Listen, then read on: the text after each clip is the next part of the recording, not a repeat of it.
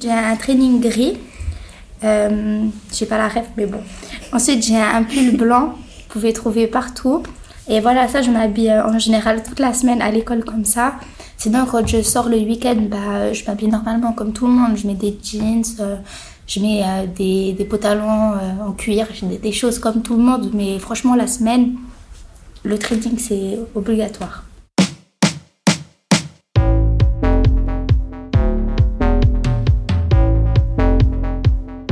Fourniture scolaire. Un podcast de la HEP Vaud. Héloïse Durler.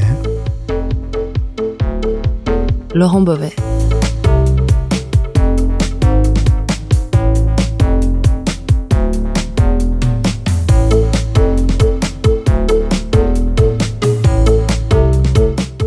Savons-nous vraiment ce qui se passe dans les écoles? Que font les enseignantes et les enseignants, les élèves, les parents et plus généralement toutes les personnes, nombreuses, qui contribuent à faire du monde scolaire ce qu'il est. Le podcast Fourniture scolaire propose de tendre l'oreille, d'écouter ce que les actrices et les acteurs scolaires ont à nous dire de leur quotidien, leur travail, leurs problèmes, leurs tensions. Des spécialistes aussi, grâce à leurs travaux, leurs lectures, leurs concepts, leurs statistiques, mais aussi leurs doutes et leurs interrogations, nous fournirons de quoi penser les grands enjeux de l'école contemporaine.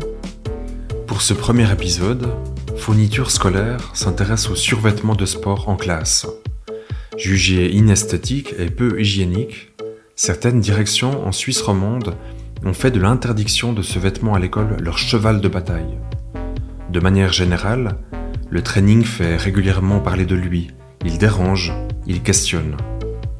Pourquoi cette pièce vestimentaire suscite-t-elle tant de débats? Ces débats révèlent-ils des contradictions plus profondes de l'école? Si oui, lesquelles? Nous sommes allés interroger cinq élèves, deux sociologues, une historienne de la mode et deux enseignantes. J'ai longtemps euh, embêté avec ça dans ma classe. Je leur disais que pour moi, c'était pas une euh, tenue euh, correcte pour l'école le training c'était justement pour traîner à la maison, pour aller jouer dehors, mais pas pour aller à l'école. D'ailleurs, mes enfants euh, n'iront jamais au training à l'école, en tout cas à leur âge actuel. Essayé de me dire, mais pourquoi ça me dérange autant? Mais en attendant, entre la, bah, notre première discussion puis aujourd'hui, j'ai quand même fait la remarque à un de mes élèves parce que vraiment, non mais vraiment, ça ressemblait à un pyjama. je veux bien faire des efforts, mais quand même.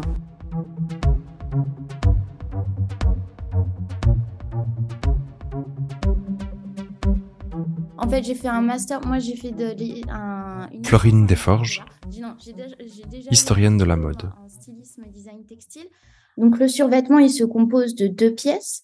Il, euh, est à la fois un vêtement du haut du, corps, qui recouvre le haut du corps. Il peut soit être une, une veste, un, blouson avec un, col cheminé et avec un, zip qui s'arrête au niveau, euh, juste au-dessus de la poitrine. Ou alors, il peut être aussi un pull, euh, un over, tout simplement, en molleton, la plus, le, plus, euh, le plus généralement, euh, en coton, en molleton coton chiné, avec un, un col rond et aussi surtout des bords-côtes qui viennent resserrer les extrémités du vêtement. Donc ça va être au col, au poignet et à la taille pour ce qui est du haut. Et souvent aussi les premiers euh, les premiers euh, les premiers pulls euh, pulls au vert, ils vont avoir des petits triangles ici au bout du col qui servent de réceptacle pour la transpiration en fait. Donc ça, ce sont les premiers, euh, les, les premiers survêtements. Et pour le bas, ça va être, il y a deux formes. Euh, soit ça, va être un pantalon assez large avec également des bords côtes qui viennent resserrer la taille et les chevilles. Et donc, ça donne un, aspect assez bouffant finalement. Ou alors, quelques années après, il va y avoir euh, aussi une autre forme qui s'appelle la forme du fuseau. Et donc là, il est beaucoup plus resserré. Euh, il moule vraiment la, il galbe la jambe. Et puis, il a un zip qui se trouve au niveau de la cheville et qui permet d'ouvrir pour, pour, pour que, en fait, euh, la chaussure puisse passer. Puisque le but euh, de ce, du survêtement, c'est d'être porté avant, pendant et après l'activité sportive.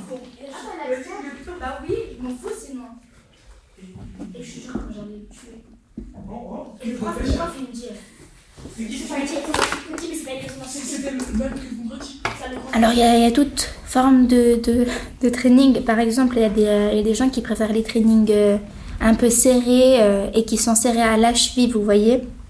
Moi, ça, c'est pas trop mon type de training. Je préfère quand le training, il est large et, euh, et en bas, pas quand il tombe sur la chaussure, vous voyez, pas quand il est serré à la cheville. J'ai un training euh, Jordan, donc je le mets, il est gris un peu foncé, et puis ça resserre un peu, un peu la cheville, donc vraiment je suis à l'aise dedans. Et puis sinon, bah, sinon c'est les traits new-yorkais, ça dépend des fois.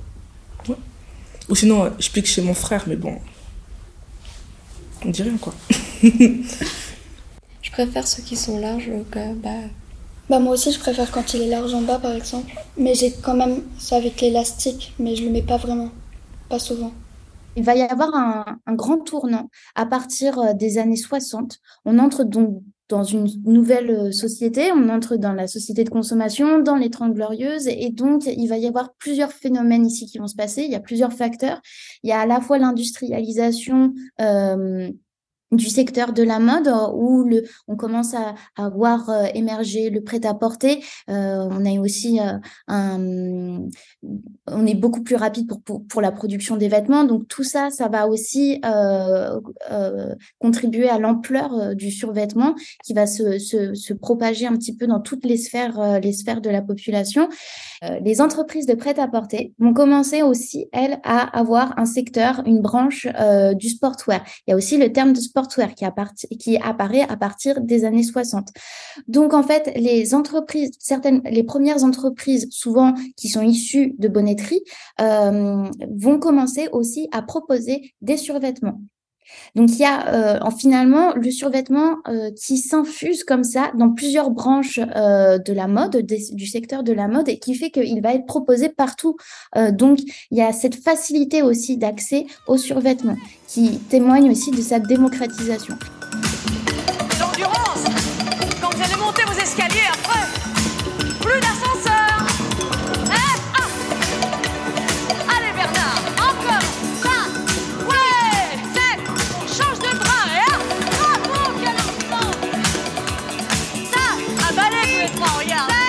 Et puis, euh, certaines pratiques plus spécifiques euh, sportives, comme le jogging, qui va d'ailleurs après donner carrément le nom finalement au vêtement qui est porté. Donc le jogging, lui, il apparaît, enfin, la pratique du jogging, elle apparaît aussi dans les années 60-70 euh, aux États-Unis. Et puis, euh, d'un point de vue idéologique, euh, dans les années 70-80, on voit aussi une nouvelle forme euh, de culte qui apparaît. Ça va être euh, le culte de, euh, peut-être pas encore de la minceur, mais en tout cas le culte de la, de, de, de la, de la pratique sportive, d'avoir un corps sain, d'avoir un corps en forme, musclé, etc.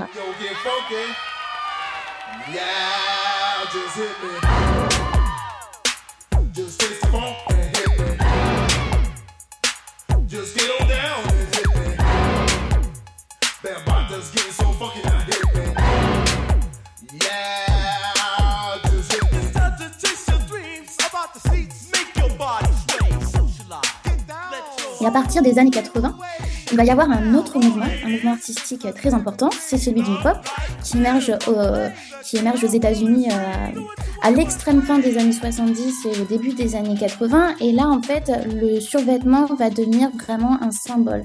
Ça va devenir un symbole d'une identité sociale.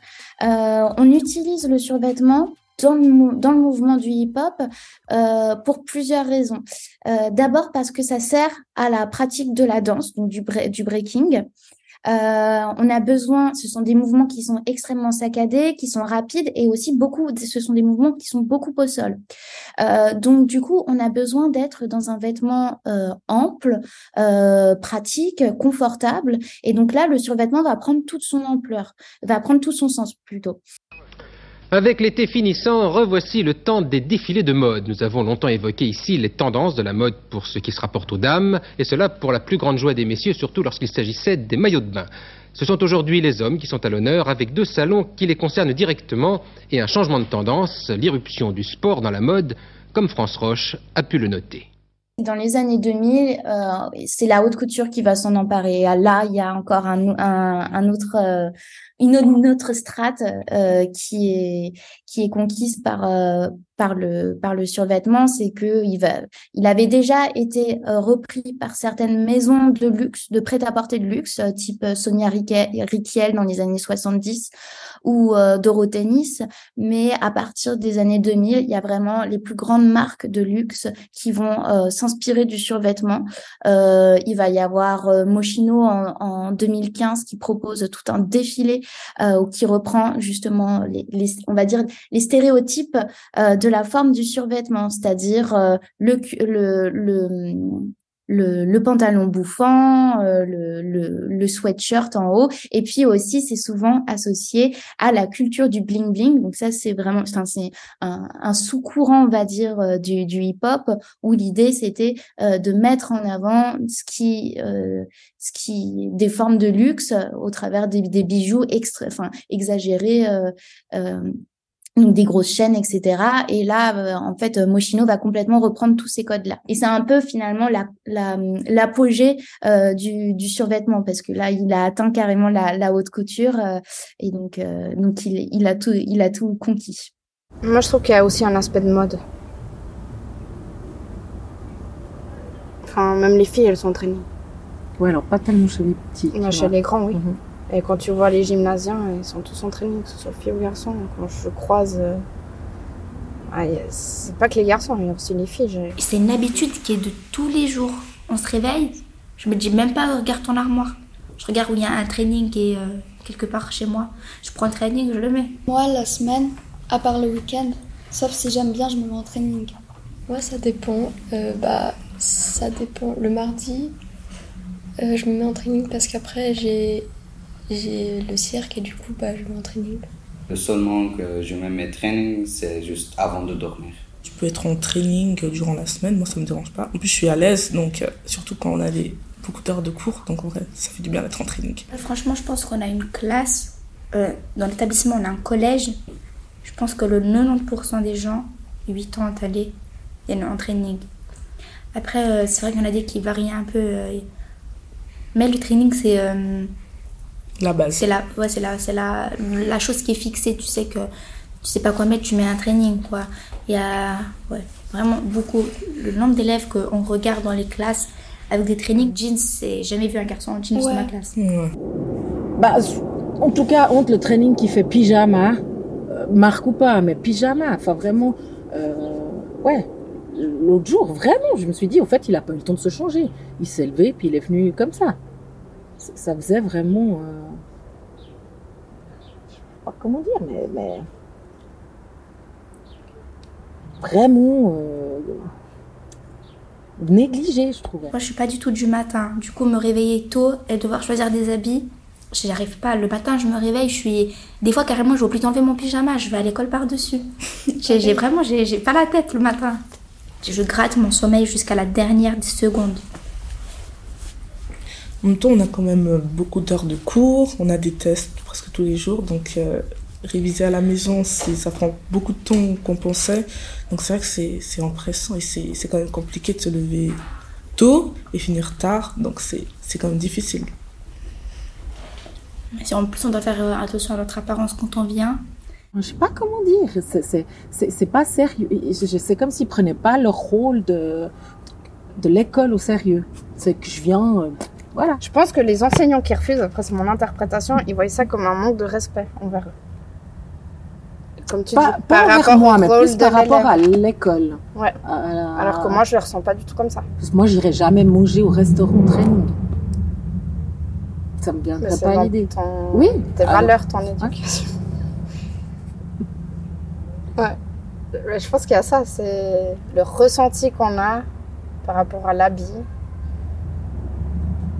moi, c'est ce que je ressens par rapport aux enseignants de, de mon bâtiment. Ils ont l'impression que c'est un manque de respect par rapport à eux et au lieu et, à leur rôle d'élève aussi.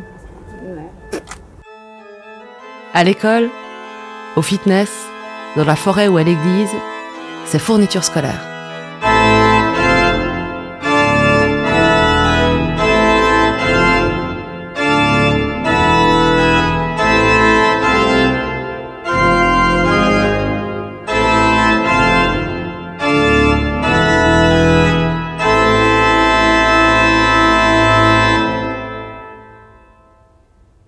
J'ai vu un tout petit peu là que cette question du jogging, c'est- devenu, enfin, il y a même des Christophe Delay, on pourra parler sociologue. de l'introduire potentiellement dans les au travail, mais évidemment pas avec des baskets. Donc euh, le jogging est apparenté à euh, quelque chose de l'ordre du loisir, quelque chose de de l'ordre du sportif, et certains profs ou en tout cas directeurs d'établissement disent au fond de ce que j'ai lu en tout cas c'est que euh, bah, les élèves en profitent pour euh, pour euh, pour ne pas se changer en fait. Donc en fait c'est une question de d'hygiène et de décence. Et effectivement le jogging est apparenté à quelque chose de, de l'ordre du loisir, du sport et de l'absence de sérieux. Enfin, pour certains parents, c'est peut-être normal, pour d'autres, non. Enfin, ça dépend dans quel contexte on a grandi et comment on a été élevé, je pense aussi. Où... Il y a des valeurs là-dessous, c'est clair. Mais enfin, moi, je trouve hyper euh, intrusif de demander aux élèves de pas venir en training. J'ai l'impression de me mêler de l'éducation familiale, en fait. Et j'ai l'impression que ça, ça ne me correspond pas. Mais c'est très personnel. Je sais que beaucoup d'enseignants ne pensent pas comme ça, mais j'ai l'impression que c'est quelque chose sur lequel je peux pas avoir de poids en fait. Même si souvent les parents jouent le jeu, je trouve que c'est pas ah, pas à nous de- d'exiger. Et souvent on dit oui, mais tu te rends compte après quand ils iront chercher une place de, travail, euh, ils iront en training. Bah, je pense pas. Je pense qu'ils seront assez fut-fut quand même pour se dire qu'on va pas en training euh, que chercher une place de travail. Peut-être que je me trompe. Je sais pas. Effectivement, on peut dire, je crois, que les enseignants, ça les dérange, certaines ma- manières de s'habiller, ou en tout cas, quand il faut préparer les élèves vers la sortie ou vers la suite, à la fin de l'école obligatoire, ben on trouve certains éléments aussi de la mise à distance des cultures hip-hop et des cultures euh, du rap et de tout ce que ça, de tout ce que ça véhicule. Donc à travers le langage, à travers les manières de se vêtir, etc. J'ai l'impression que c'est une manière de les préparer. Donc en fait, il y a peut-être un bout de jugement de classe, mais c'est aussi une manière de les préparer à la vraie vie. Euh, peut-être que dans certains, dans certains, voilà, dans certains apprentissages, euh, la question du vêtement n'est pas importante. Ça va peut-être dépendre. Mais je pense que dans d'autres euh, apprentissages, notamment ceux qui sont relativement peu qualifiés, le savoir-être est au centre de de, du jugement, d'une certaine manière, d'autant plus que quand il n'y a pas beaucoup de savoir, peut-être, ou savoir-faire, euh, peut-être à, à enseigner. En tout cas, voilà, les travaux d'Imdorf montrent bien finalement que le savoir-être de ces jeunes est au centre d'une partie de, du fait qu'on va les recruter ou pas, et que euh, voilà, c'est des indices négatifs. Le langage, mais aussi les chaussures compensées, mais aussi le jogging, mais aussi la casquette amène l'idée, peut-être, effectivement, de bandes. Les loupards renvoient des images négatives euh, de, des quartiers, de la violence, du vol. Peut-être il y a une peur. Il y a peut-être un peu une forme de, de, de ouais, un, bout de mépris pour ces cultures juvéniles ou d'incompréhension de ces cultures juvéniles. Et puis il y a quand même l'idée, il faut, il faut, il faut que leur transition soit la plus douce possible. Et on, on estime que, même si ça a jamais été dit, mais c'est l'hypothèse que je fais, on estime que c'est une bonne manière de les préparer à la vraie vie. Alors c'est vrai que là, pour pouvoir aller un bout dans ce sens-là, puis donner quand même du crédit à cette thèse-là, il faudrait quand même peut-être rappeler qu'au CEMO, par exemple, donc ça c'est vraiment des dispositifs après l'école, pour des jeunes qui sont déscolarisés, qui ont droit à des semestres de motivation. Est-ce qu'ils sont démotivés? C'est difficile à dire, mais en tout cas, l'important, c'est l'idée de les motiver par des semestres de motivation. Donc il y a des systèmes de points au CEMO, vous le savez probablement, et puis il y a toute une série de comportements qui sont pas adaptés, qui sont considérés comme pas adaptés, où vous perdez des points. Et donc à force de perdre des points sur votre fiche, vous risquez l'exclusion. Et donc euh, dans ces comportements qui sont pas adaptés, bah, il y a évidemment euh, l'absentéisme, euh, l'absentéisme, mais il y a aussi toute une série d'indicateurs du vêtement, clairement. Donc les habits déchirés, par exemple, c'est un ou deux points en moins. Le baladeur MP3, euh, c'est des points en moins. Le téléphone portable, euh, allumés sans raison apparente, c'est des points en moins. Et donc, euh, j'ai envie quand même de dire que dans le chorus de, de l'ensemble des institutions qui favorisent la transition à l'âge adulte de ces jeunes, notamment de classe populaire, on retrouve des similitudes. Et je pense qu'il faudrait pas uniquement se focaliser que sur l'école, mais de, mon- de montrer peut-être aussi que dans certains euh, endroits d'apprentissage où peut-être il s'agit d'être en, contact avec la clientèle, ce genre de vêtements-là feront pas sérieux. Et puis je pense qu'il faut le prendre en bout au sérieux, même si je suis d'accord qu'il y a sûrement aussi une peur, euh, un peu de, voilà, un rappel de ces cultures peut-être euh, populaires, peut-être une peur d'être contaminé par la culture populaire et de pas pouvoir euh, transmettre la fameuse culture scolaire. Euh, oui, je pense que ces éléments jouent aussi. travail, moi je pourrais pas m'habiller comme je m'habille et m'apprêter comme je m'habille pour aller au travail. Parce que déjà il y a une euh, la première impression. C'est vrai que ça fait beaucoup une première impression même dans la vie de tous les jours. Mais à l'école il n'y a pas de première impression. Parce qu'on a des profs qui, nous connaissent de toute manière. Du coup, euh, même si t'es bien en training, tout ça, bah peut-être les remplaçants, peut-être oui, ils vont se dire euh, une source de mauvaise motivation, des choses comme ça. Mais nos profs, ils savent que bah, ça n'a rien à voir. C'est Même si euh, on n'est pas motivé, je peux venir en jeans demain que je ne vais pas être motivée, vous voyez. Donc euh, ouais, c'est vrai que là, la première impression, elle n'est pas trop comptée comme si on allait au travail, je pense.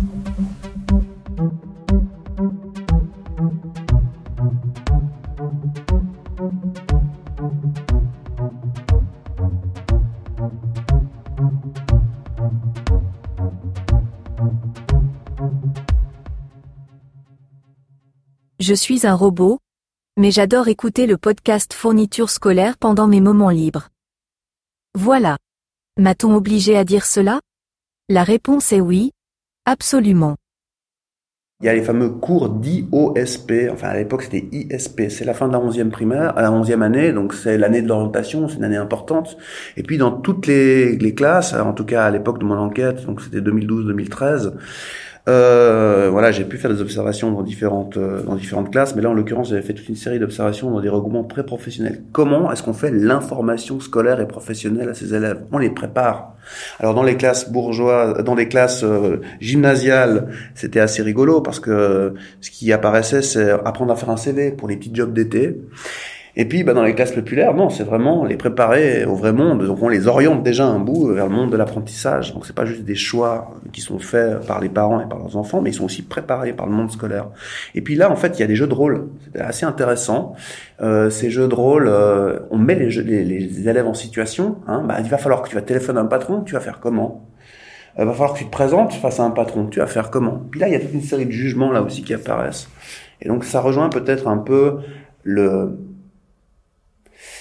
le mépris de classe, ou le, ouais, le mot est peut-être trop fort, mais en tout cas une forme de refus, j'ai envie de dire générationnel et probablement de classe de la part des enseignants de tout ce qui est la culture populaire et du hip-hop. Et bien là, c'est vraiment assez flagrant. En tout cas, j'ai, en lisant un peu mes notes euh, hier, euh, j'ai trouvé vraiment des éléments, c'est-à-dire tu vas t'y prendre comment? Alors là, euh, le jeune raconte un peu comment est-ce qu'il va s'y prendre. Bah, je vais prendre le téléphone. Et puis en fait, il y a, y a aussi alors toute une série. On se demande si c'est des stéréotypes ou si c'est vraiment en partie ben, en lien avec la réalité qu'ils voient les enseignants. Mais tu mettras pas la musique rap hein, derrière. Tu parleras pas en langage verlan. Donc en fait, c'est les éléments qui apparaissent. Et puis en fait, c'est assez surprenant parce qu'en fait, après, il y a des élèves qui répondent. Mais moi, je, ma- mais moi, ma- madame, j'écoute que du classique. Alors on sait pas trop quand ces élèves répondent ça, si c'est la réalité ou si c'est euh, une forme de, de boutade aussi d'une certaine manière qui vise à dire bah, arrêtez de nous mettre dans des, des stéréotypes. Mais enfin voilà, donc il y a ces éléments-là. Après il y a toute la question mais comment tu vas te présenter? Et puis euh, ben, les élèves disent ben, comme je suis là, comme je suis habillé aujourd'hui. Et puis alors là on voit les enseignants amener aussi toute, toute une série d'éléments euh, qui sont tellement sur, pas surprenants d'une certaine manière parce que moi je ferais mieux que pas sûr. Mais voilà par exemple disons voilà tu veux faire un apprentissage dans la banque? En tant que fille, il faudra des hauts talons et puis une jupe. C'est- assumé de manière euh, très très claire. Puis pour ceux qui veulent faire l'apprentissage de tôlerie, ben pas besoin de mettre un costard cravate. Tu, tu y vas, peut-être pas en t-shirt comme aujourd'hui, mais avec un polo. Et surtout pas avec tes écouteurs, Jennifer. Parce il se trouve qu'elle avait les écouteurs. Donc on voit bien ben, que l'apparence physique, après il y a d'autres éléments qui, qui, me surprenaient aussi, enfin qui me surprenaient, mais même pas tant que ça. Tu as aussi tous les enseignants, dans les, justement dans les fameux conseils des, des profs euh, pour des, donc des élèves plus adolescents, donc en 11e, ils ont 15-16 ans, qui déplorent ces jeunes filles qui se maquillent euh, pendant les cours. Euh, alors c'est difficile d'interpréter pourquoi est-ce qu'elle se maquille, peut-être parce qu'elle s'ennuie, mais là en l'occurrence une de ces jeunes filles, j'ai fait un entretien avec elle plus tard, et puis ben, voilà, elle me disait qu'elle voulait devenir hôtesse de l'air, puis en fait elle se prépare déjà un bout à entrer dans ce monde-là, et puis le maquillage, c'est aussi un marqueur. Voilà, c'est ce que disait déjà euh, Willis, on en parlera peut-être plus tard, mais c'est-à-dire que les enfants des classes populaires sont aussi pressés, certains d'entre eux, d'entrer dans le monde de, la vraie vie, en fait, et puis ben, il y a ces marqueurs de la vraie vie.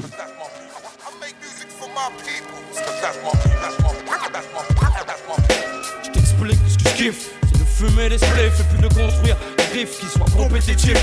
Pouvoir faire de la musique tout en gardant mon éthique. Faire du fric sans jamais tâcher l'image de ma clique. C'est fou, mais c'est comme ça. Je me nourris ça, j'ai besoin de ça. Mon équilibre dépend de ça. Je suis sur le mic, mec, et puis j'aime ça. J'aime quand ça fait pas, quand ça vient d'en bas, et puis quand c'est pas. Pour finir les Les anthropologues de la rue euh, euh, l'ont dégagé. J'ai donné un, un nom Pierre à cette culture juvénile sociologue. J'ai appelé ça la culture de rue. Mais ce qui est vraiment ça. La culture de rue, c'est à, trois références, trois, quatre références. Le langage de la culture de rue a trois ou quatre références. Euh, la référence carcérale, la référence de la domination masculine, d'accord, qui infériorise les filles et elle l'intériorise, la référence de la baston et la référence de, je l'ai déjà dit, l'économie illégale. Voilà, quatre. Ces quatre euh, créneaux référentiels de la culture de rue.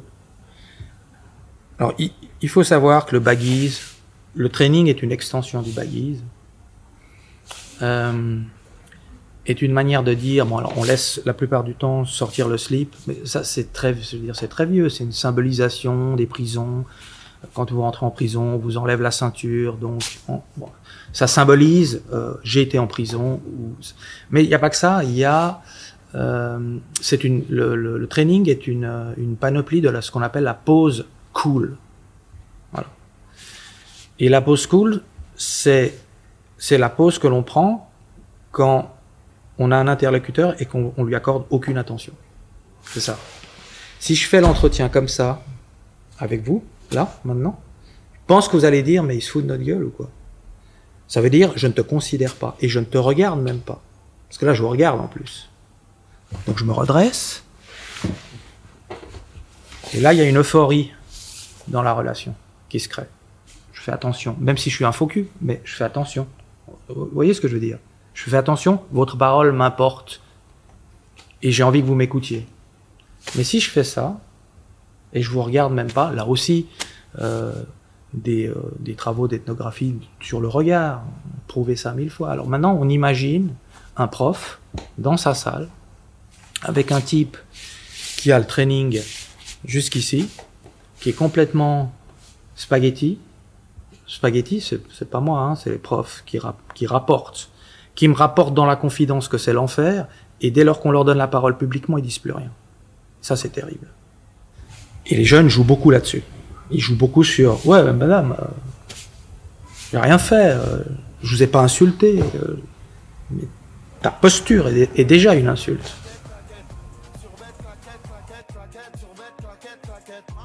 Parmi les quelques 800 titres composés par le rappeur marseillais Joule, un morceau a attiré notre attention. Il y chante ceci. Arrêtez toutes ces guerres les frères, on a tous des mères. Celle qui nous met et si on meurt, celle qui nous enterre. Cela. Si demain je pète un fusible. Et surtout ça. Survête la quête, la quête, la quête, survête la quête, la quête. Survête la quête, la quête, la quête, survête la quête, la quête. Survête la quête, la quête, la quête, survête la quête, la quête. Survête la quête, la quête, la quête, survête la quête, la quête.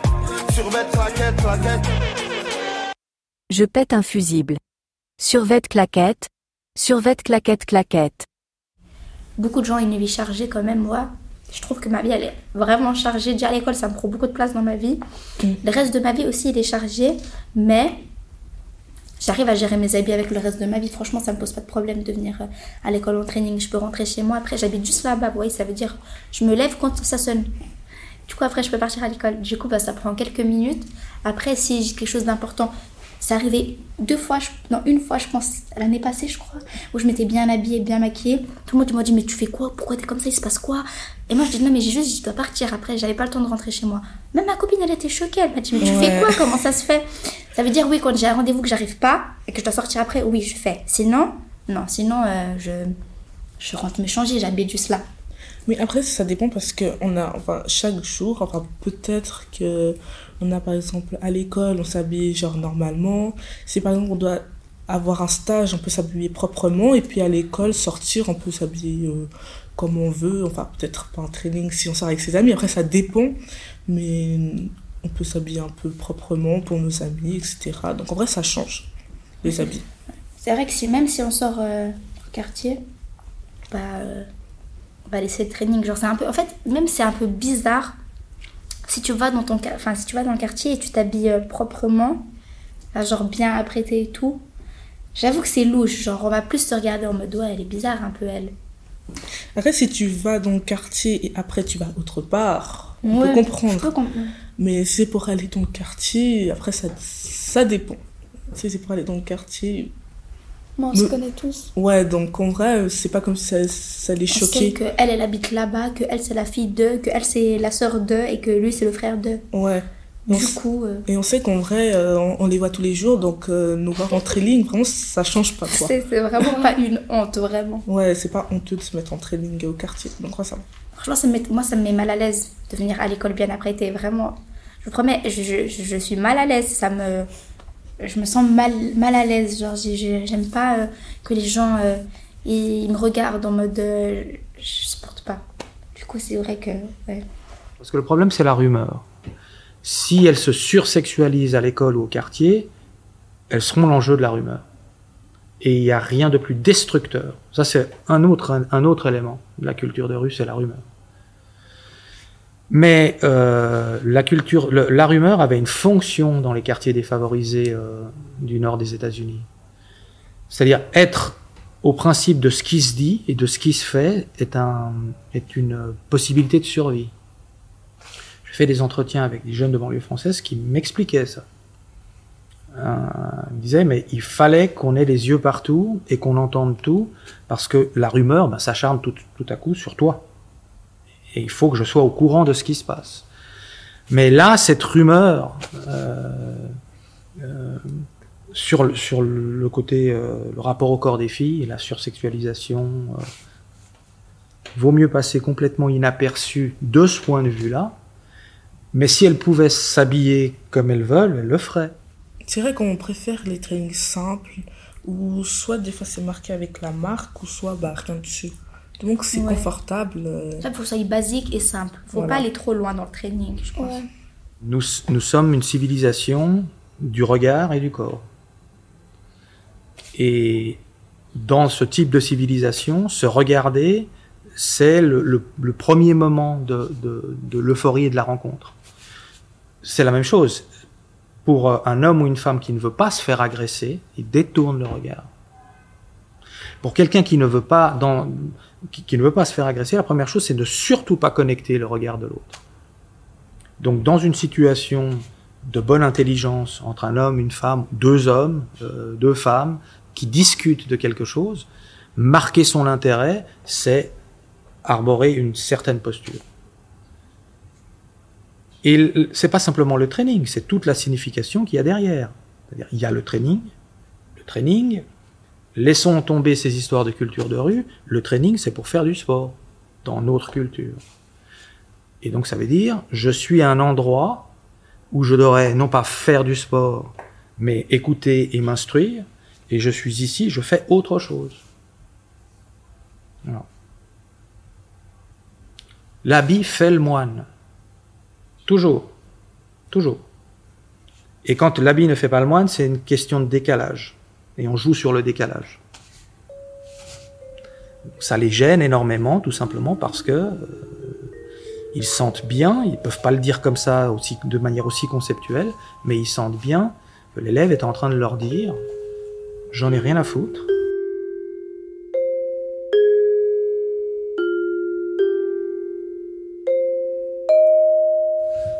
Ça aussi, c'est quelque chose qui sort des recherches que j'ai menées sur les enseignants. Ils font de nécessité vertu. Finalement, ils, euh, ils disent, mais finalement, bah, s'ils sont là, c'est bien déjà. Il n'est pas vrai que euh, le rapport au langage ou le rapport à la culture savante ne soit pas solidaire d'un rapport au corps. C'est pas vrai. Il y a une transformation. Et il y a même aux propres yeux de ceux qui portent des trainings, de ceux qui arborent un certain nombre de tenues comme ça illégitimes, à mesure qu'ils rentrent dans, un cursus plus légitime, ils se transforment. Ils se transforment dans la manière de parler, ils se transforment dans l'interaction avec l'interlocuteur, dans la distance qu'ils prennent. Ça change. Il n'y a pas de conversion. Le rapport au corps ne change pas. Mais à partir du moment où euh, l'école n'est plus n'a plus pour objectif la conversion d'un individu de A à B, à partir de ce moment-là, se perd tout ce qui allait avec cette conversion. Et notamment le rapport au corps, le rapport au langage, et le rapport à l'institution et au, professeur, au maître, à l'autorité d'une manière générale. Qui devient plus une autorité, c'est devient une puissance. Pour un professeur aujourd'hui, un enseignant, la question, c'est la question hein, de la puissance et pas de l'autorité. L'autorité, au sens weberien du terme, c'est lorsque celui qui l'a subi la juge plus ou moins légitime. La puissance, c'est euh, tu fais, ou sinon il va t'arriver quelque chose. Soit vous avez les moyens de votre puissance, soit vous n'avez pas les moyens de votre puissance. Force est de constater que les professeurs n'ont plus, puisque le charisme d'institution n'est plus là, pas le charisme de l'individu. Justement, le charisme d'individu, c'est celui qui tire les marrons du feu. Et c'est ce qui se passe. C'est une succession d'individus face à une classe avec une culture très spécifique. Et, euh, là, on essaie de sauver sa peau. Les professeurs euh, essaient de sauver leur peau, puisque l'institution ne les chapeaute plus. Il y a une sorte de lâcheté institutionnelle évidente.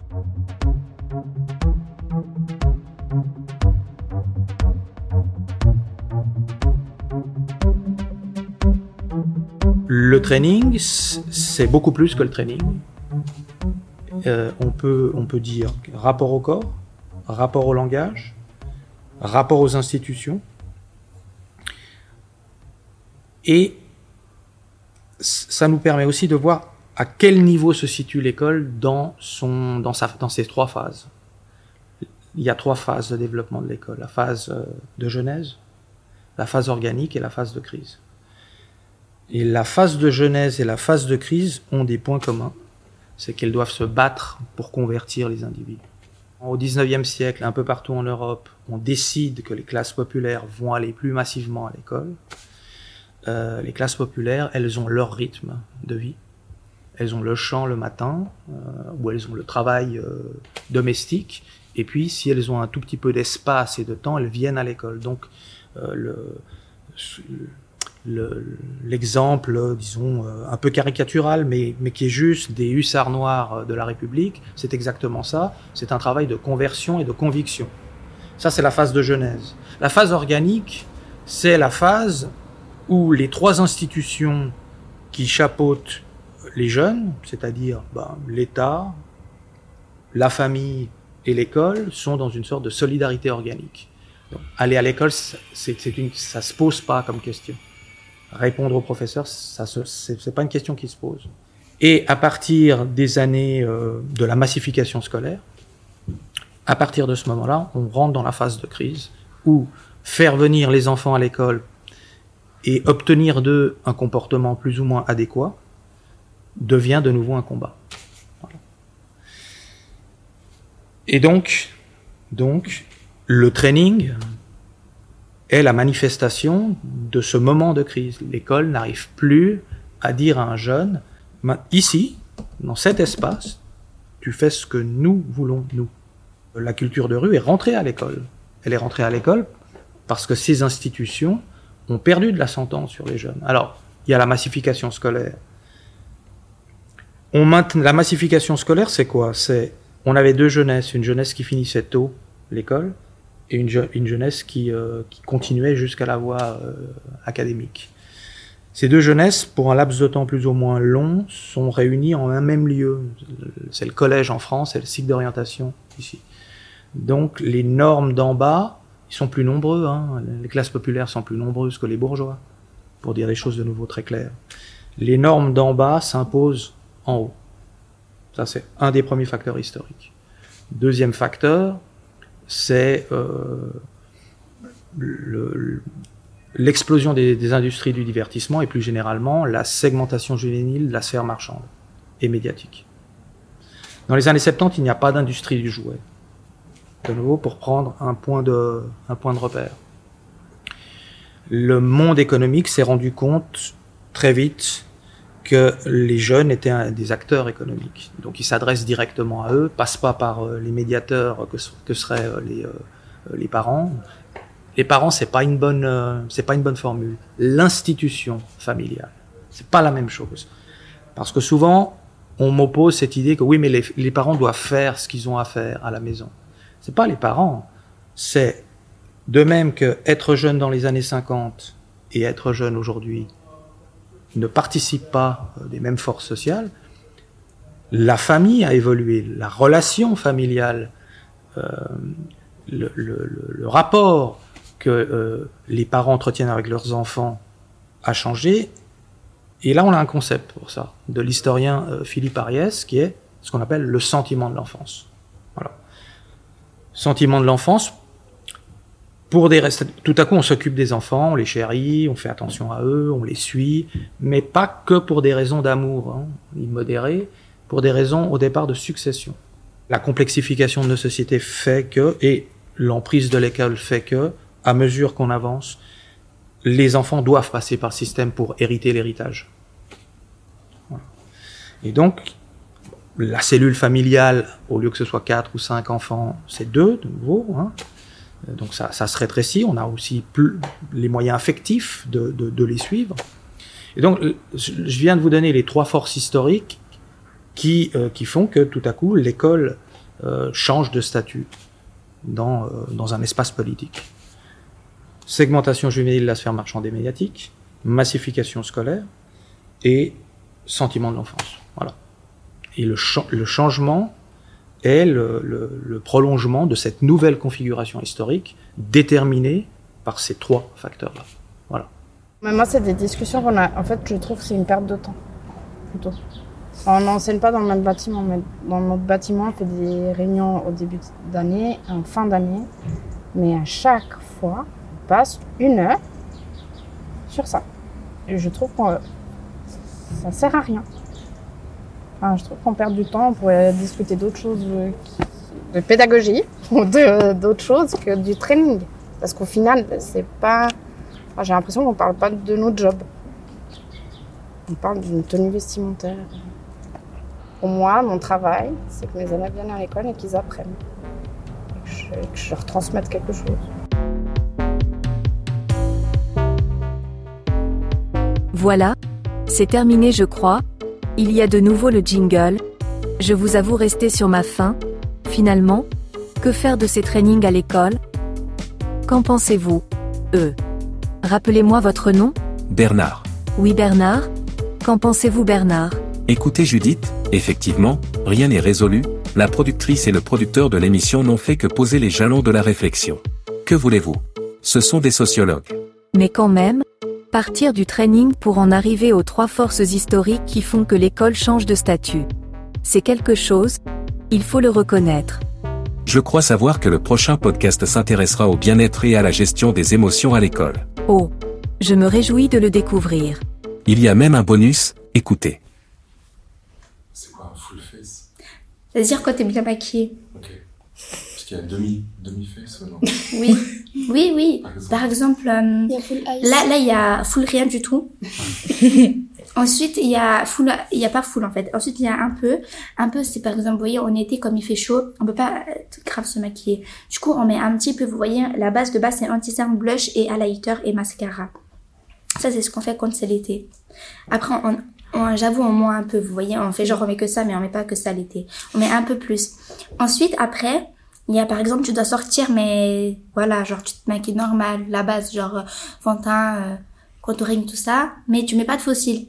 Mais tu fais quand même tes lèvres. Et quand tu fais tes faux cils, le teint, plus tes lèvres, ça c'est un full face. Vous voyez? Dire toute ta face, elle est maquillée. Il y a full ice aussi. Ouais. Quand tu fais que les yeux. Moi, ça, j'aime pas trop. C'est trop, euh, c'est trop dans l'excès, vous voyez. C'est genre pour un mariage full ice. Voilà. Ok. D'accord. Oui, mais c'est bon pour euh, full face. full face. C'est de full face. On retourne au training. Ouais.